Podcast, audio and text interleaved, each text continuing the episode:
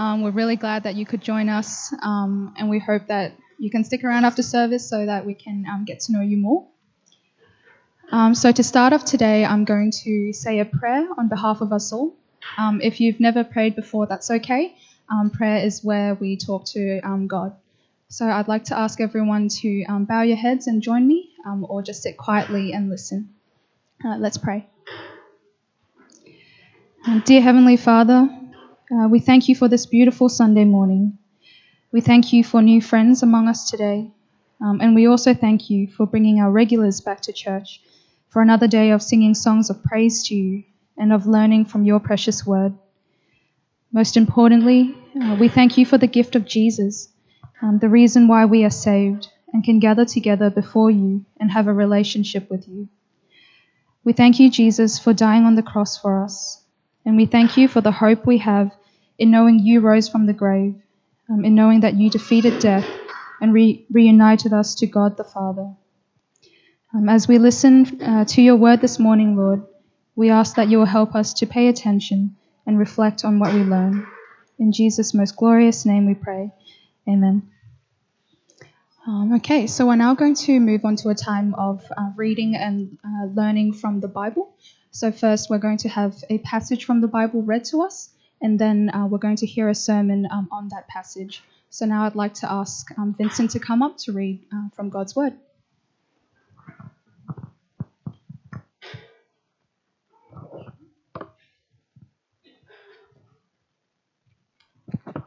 Okay, so today's chap- Bible reading is from Luke chapter 19, verse 1 to 10.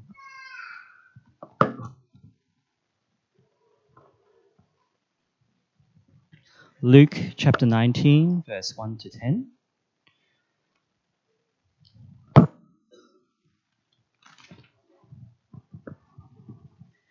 It's a story about Jesus. Uh, so, Jesus entered Jericho and was passing through. There was a man named Zacchaeus who was a chief tax collector, and he was rich. He was trying to see who Jesus was, but he was not able to because of the crowd, since he was a short man. So, running ahead, he climbed up a sycamore tree to see Jesus, since he was about to pass that way. When Jesus came to the place, he looked up and said to Zacchaeus, Hurry and come down today, because I must stay at your house. So he quickly came down and welcomed him joyfully. All who saw it began to complain. He's gone to lodge with a sinful man. But Zacchaeus stood there and said to the Lord, Look, I'll give half of my possessions to the poor, Lord. And if I have extorted anything from anyone, I'll pay back four times as much. Today, salvation has come to this house, Jesus told him, because he too is a son of Abraham. For the Son of Man has come to seek and to save the lost. This is the word of God.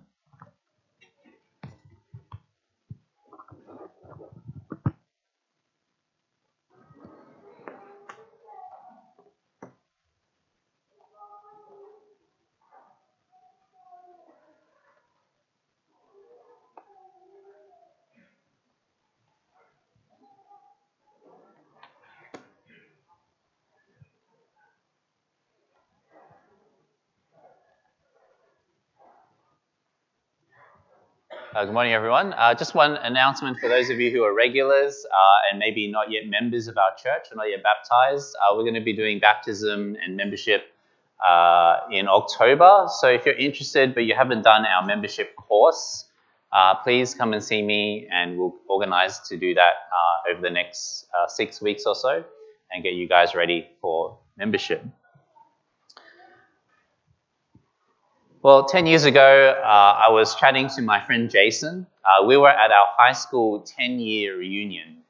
And so Jason and I, uh, we were good friends. We played basketball together and we struggled through physics together, uh, trying to work out, you know, uh, where is the, um, you know, there's a box in an elevator. And we're like, oh, I don't know where the forces are going. And we're just struggling through. I ended up dropping physics. Uh, but this is 10 years later, so I went on to do a computer science degree and then a degree in uh, theology, became a pastor. And Jason, uh, he's a bit of a late bloomer. Uh, and so by that time, he had done a PhD in physics uh, and was working in Switzerland on the Hadron Collider, which there's a, a picture of what that's like. And so, two different worlds. Here's me with my theology, and here's him with his theoretical physics.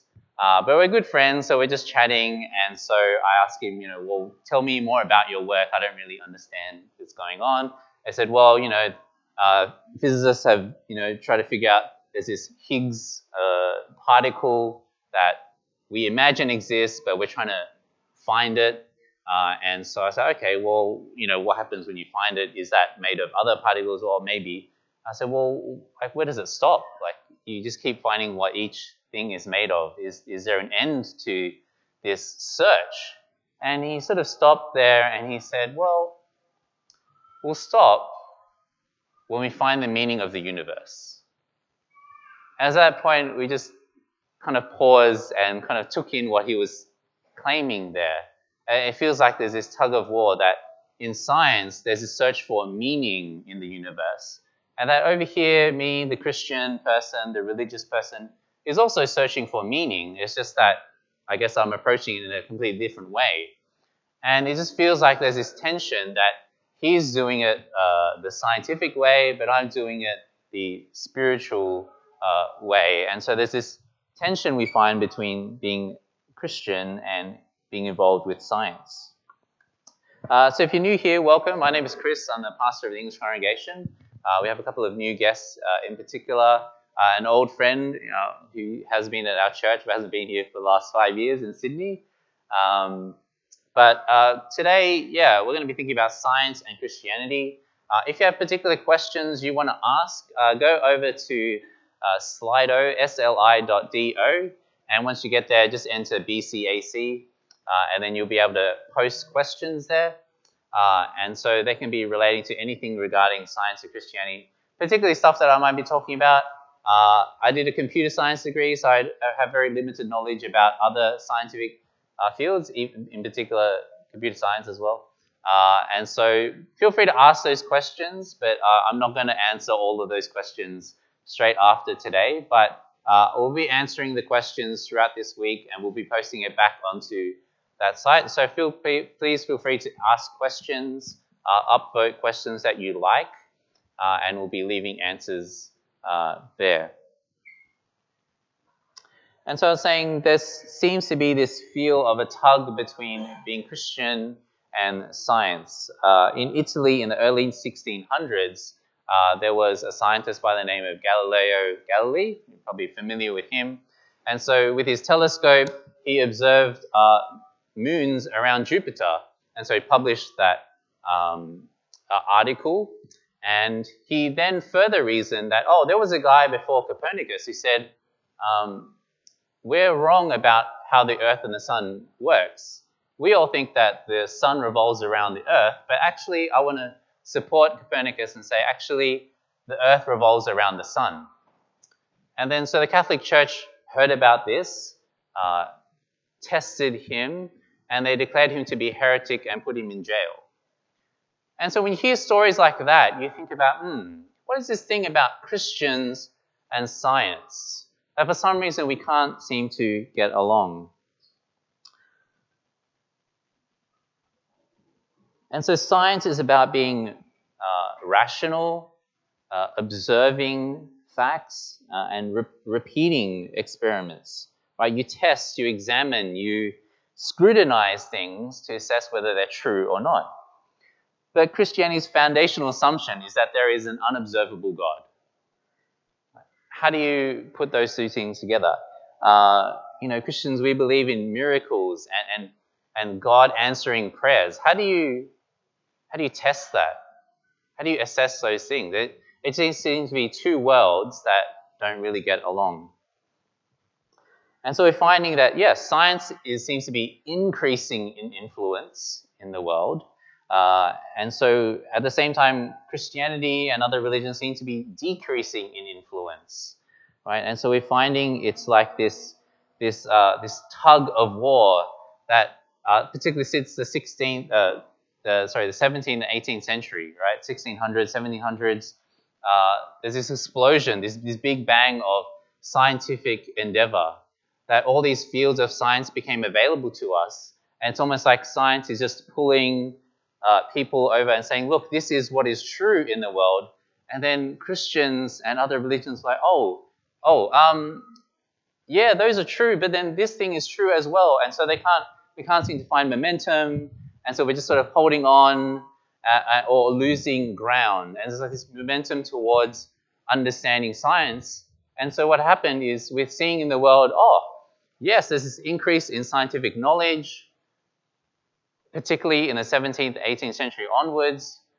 But we're also seeing, oh, but Christianity, hmm, maybe there's a correlation, maybe there's not. But since the 17th and 18th century, seems to be decreasing influence. Right? And we think about the medieval age where uh, the church had a lot of influence. Because up to that point, because our understanding of science was not that great, all we had was the Bible. This is how we knew what was true. And it was hard to understand, so the church told you what the Bible told you was true. And that's all you had to go by. But then you have people like Francis Bacon uh, and others saying, oh, we can now learn truth by science. And then suddenly the Bible used to be the authority, but then now we look at the world and say, oh, mm, is everything that we understood in the Bible true? And so, and so science continued to develop into different fields, into physics, chemistry, biology. Uh, and then there's this sense that Christians like, oh, yeah, okay, but let's, well, how do, how do we deal with this? It, it's changing what we understand. Right? And, and, so when we look at Galileo, we think this idea that as Christians, the best we can do is try to hold it off, to, to suppress these truths. But the more time goes on, the less influence Christians can have. Isn't that how it's working out? And so we're really finding this struggle, this tug of war. But science has the momentum, it feels like. And so it's just a matter of time that as science and knowledge increases, then we won't have Christianity. We won't have religions because we'll have demonstrated them all to be not true. Uh, isn't that how things are playing out? Well, I want to suggest to you that's not quite happening that way. Uh, and there's two things I want to uh, argue for. And so, first thing is I want to say is that I think science and Christianity are not at war, but they work together hand in hand. Uh, I just told you a story. Uh, well, uh, Vincent just read to you the story in Luke chapter 19. It's about Zacchaeus. And so Zacchaeus is this tax collector, so he's quite a wealthy man. He's also a short man. And so he's heard about this Jesus person coming along, and he's quite interested in him. But of course, he's short, and he's trying to like see, and he, he can't. And so, uh, as this wealthy man, he's he's a dignified man. He's wearing nice robes, Gucci slides. But in the story, we find he starts running. Have you seen a grown short man in sandals run? It's, it's not a pretty picture. And then he gets to a tree and he climbs the tree, right? And then he's waiting waiting for Jesus to come by because he can finally he can see him.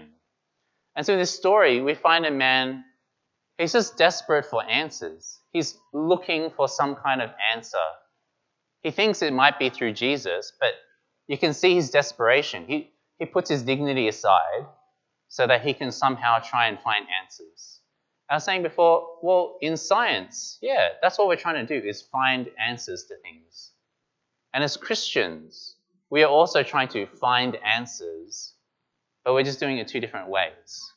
And so I think we need to be thinking about how we can be working together. Uh, Isaac Newton, he says that gravity explains the motions of the planets, but it cannot explain who sets the planets in motion. And so what he's suggesting there is science tells us how things work. It will always be able to do that oh, how does gravity work? How do these things? Well, this is how it works. You do the research and you demonstrate it. But very rarely can science by itself explain why. And that's not to say science is bad, but it can only answer certain questions. And in the same way, as Christians, well, we can only answer certain questions in particular. And so for us, it's about meaning. It's about why. Why are things there? Uh, and so we work with science to say, okay, science explains how, and we can explain why. Uh, and so I think what we ought to be thinking about how, how uh, we ought to be thinking about how science and faith works together. And so when I was telling you about my friend Jason, see, he made a he jumped categories in our conversation. We were talking about science, but then in his last response, he jumped some, to something beyond science to find the meaning of the universe. Well, I'm not sure science by itself does that, pure science. It's using science and then applying meaning to it. Right? And I think that's where he's jumped into a different category. Uh, and so, because of that, we're, we're searching for answers and we're continually developing knowledge. And so, what it means is that it should be obvious that for science, it's not this monolithic body of knowledge that all throughout history it's just been the same knowledge.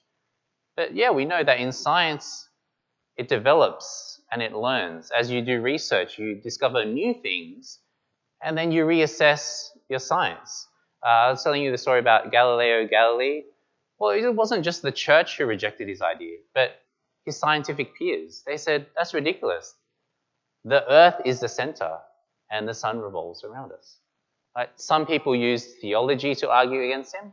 Other people tried to argue from science. It was just the fact it was a new idea.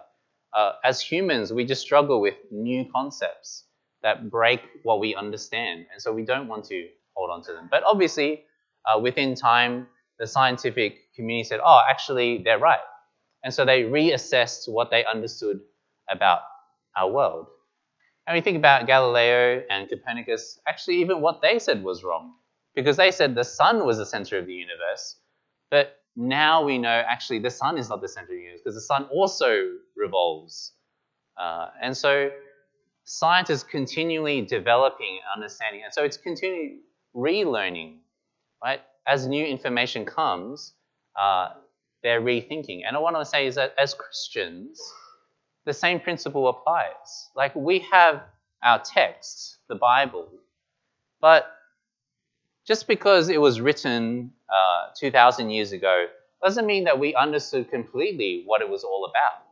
And so over time, uh, different theologians, different people applying literary study or looking at archaeology are saying, oh, we used to think this about the Christian faith, but actually there's some adjustment that happened. Someone along the way has discovered something that we missed. And so even as Christians, it's not this same body of truth that has gone on, but over time we also adjust and go, oh, yeah, that's true. And, and so let's rethink our uh, theology about something. And so, what I want to say about that is that yes, we are like Zacchaeus. Zacchaeus is on a search for knowledge, for understanding, for meaning. And whether you're involved in science or in Christian faith, we're just like Zacchaeus. We're searching for answers. And as you search for answers, you start finding out new things and it changes you and you develop. Right? And so it's not this this one thing that has gone on for eternity, whether in science or Christianity. We're all learning together. And so we ought to be thinking like the early scientists uh, who coming through this scientific revolution. Um, Francis Bacon, he's the guy who developed the scientific method that we use in high school science. He says this um, God has in fact written two books, not just one. Of course, we are all familiar with the first book he wrote, namely Scripture, but he has written a second book called Creation. You see what he's saying? That, that God has provided two avenues of research, two ways to find knowledge. And so we have the Bible and we have the world. And so science is interested in investigating the world, and as Christians, we're particularly investigating God's word in the Bible. And so these early uh, scientists were saying we can put these things two together. Uh, Robert Boyle, the father of chemistry, he says God would not have made the universe as it is unless he intended us to understand it. It's there for us to learn about. Uh, Rene Descartes, he's a philosopher. He's the guy who came up with the statement, I think, therefore I am. Uh, he's actually also a mathematician. So he developed the Cartesian plane. So you know when you do x, y coordinates, you can blame him uh, for all the maths you had to do. But he says this God alone is the author of all the motions of the world.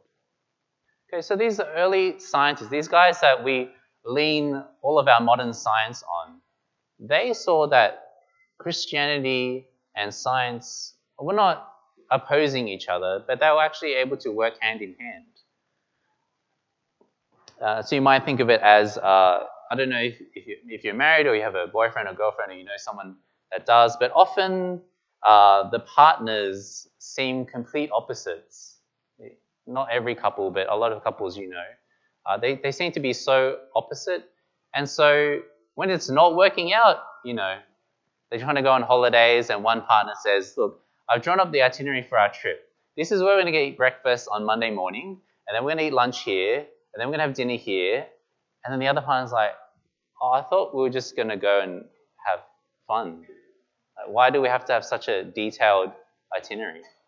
And so you can see, you know, conflict happening. But when it works out well, because they're so different, they actually work well together. And I think science and Christianity can function like that. And so I think we need to learn to embrace both together.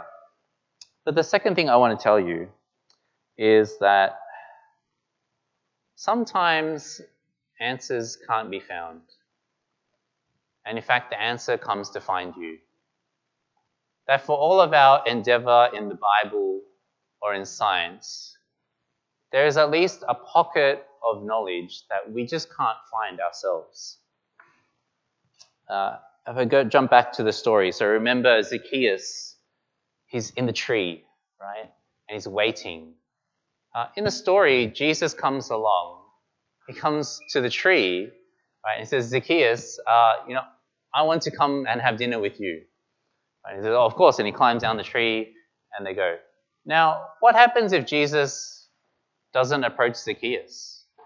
He walks by, he sees this strange man in the tree, and he walks on. Then Zacchaeus, well, I guess he'll climb back down out of the tree. He'll go back home and maybe tell his wife, Oh, I saw Jesus today. Yeah, I didn't get to talk to him, but he's searching, but he got no answers. Was it because of a lack of trying? No, he did whatever he could. But there's this sense that for him to find something from Jesus, it required Jesus approaching him. Right? In the story, Jesus knows Zacchaeus' name. He comes up and he says, Zacchaeus. He doesn't say, hey, strange little man. He says, Zacchaeus, I'm coming to your house tonight. And then the story, uh, you have the punchline where Jesus, talking about himself as the Son of Man, he says, The Son of Man has come to seek and save the lost. And so this whole story, we thought it was about Zacchaeus searching for answers. Zacchaeus is looking and he can't find a way to see Jesus, so he climbs a tree in order to find Jesus. But actually, in this whole story, Jesus has been searching for Zacchaeus. The whole point of him walking through was to get to Zacchaeus and say, I am coming to eat with you. I'm going to have friendship with you. I'm going to eat with you tonight. And so just turn the whole story on its head. And so whether it's in science or Christianity, we're searching, but actually there seems to be this there's this restriction. There's a there's a there's a body of knowledge that's sort of in a shadow that you can't access until you meet the person. Uh, and so you might think about it this way. Um, what do I think about? Um, that story? Hmm. Yeah. So uh, I have a wife. Uh, her name is Grace. Uh, she's currently in Sydney right now. Uh, but tonight, my daughter and I, we're going to drive to Brisbane Domestic Airport and we're going to pick her up and we're going to come home and life will go back to normal. I've just told you a few statements about myself. Now, obviously, if you know me and you know my wife, you'll say, that's true. He really is married to Grace and they really do have a daughter. But if you don't know me, how do you know what I just told you is true? Is he, is he really married? Like, does, he does he a daughter? Is he old enough to have a daughter? Like, you, you, don't, you don't know. You, you can apply science, but you're going to run into a dead end. Oh, you, hmm, I don't know. I don't know how you can apply the Bible, ask for prophecy or something, right? But that, that doesn't really tell you an answer. But it's because you know me. Right? Those of you who know me know what I said was true. And if you didn't, then you look at your friend and say, Is what he's saying true? And they say, Yeah, yeah. And so you believe it because there's trust. You trust your friend who trusts me. But if you don't trust me, then what I'm telling you, how, how do you know it's true or not? And so there's some knowledge, some knowledge that is restricted to knowing people. When you know a person and you build trust, then you can find out that information. Right? I volunteered that information to you. If you didn't know me, you would not know that I was married. You would not know that I have a daughter. And there's who knows what other knowledge or stuff about me that I have inside that you also don't know. And you can't use science to understand it. You can't apply religion. You can't you have to know me. And when you know me, then I can share those things with you. And so the story of Zacchaeus is a story about God telling us that he is a person and that he has come to know us, right? to, to eat with us. When you eat with a person, it means I want to be friends. I, I want to have a relationship with you. We're going to get to know each other by eating together. That's how we get to know people in particular, right? We hang out and then we'll eat pizza together. We'll drink coffee. We'll drink bubble tea. We'll have ramen. We'll do that together so we talk. That's how we build friendship, relationship. That's how you will know me and I will know you. And so the focus of the Christian faith is not about whether there's scientific knowledge or not, or not even about whether there's religious practices but the focus of the Christian faith is relationship with God. That God intends to relate to us. That God came to us in the person of Jesus. And we're like Zacchaeus. We were trying to find answers, but ultimately, I can't find the answer myself. No amount of research or knowledge or wisdom gets me there. But because he approached me and says, I want to be friends with you, I want you to know and learn and then you would find meaning.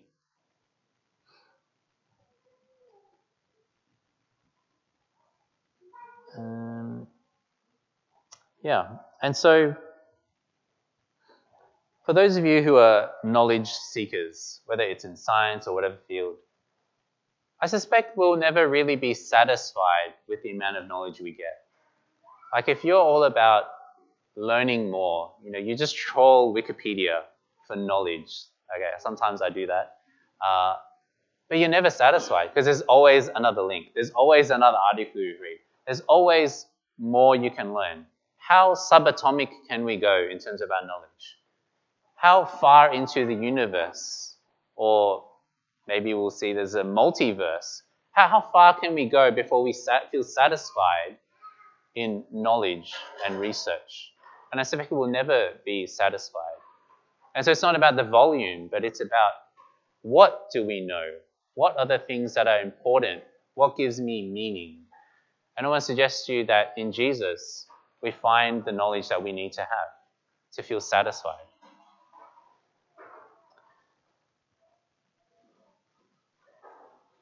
But to understand Jesus, to grow in Him, to understand the Bible, to think more about the intersection about science and Christian faith, it takes time. It takes time and conversation. Conversation over food. Right? I was saying for Christians, what's critical is that we have a relationship with God. And that is reflected in church. That church is not about just this thing where I talk to you and you sing, but us being friends in relationship, that we eat food together. So the tradition of our congregation here is that after church finishes, we'll stand around and talk together and we'll say, oh, where are we going to eat? And it'll take us another 20 minutes to decide where we eat. But we'll eat and we'll eat together and we'll go and have bubble tea, we'll go and have ramen or whatever it is. And then we will talk and we will think about, yeah, think more about, yes, what is in the Bible. Yes, we'll think also about what we see in creation. And we'll think about how those things overlap. And we'll think about God and his relationship with us. And so through that, we learn and we're continually learning and growing.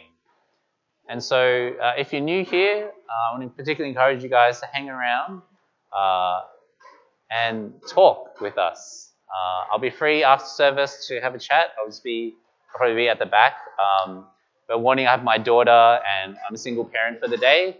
And at this time, she's very hungry, so she'll be nagging to eat while we talk, but I'm happy to talk.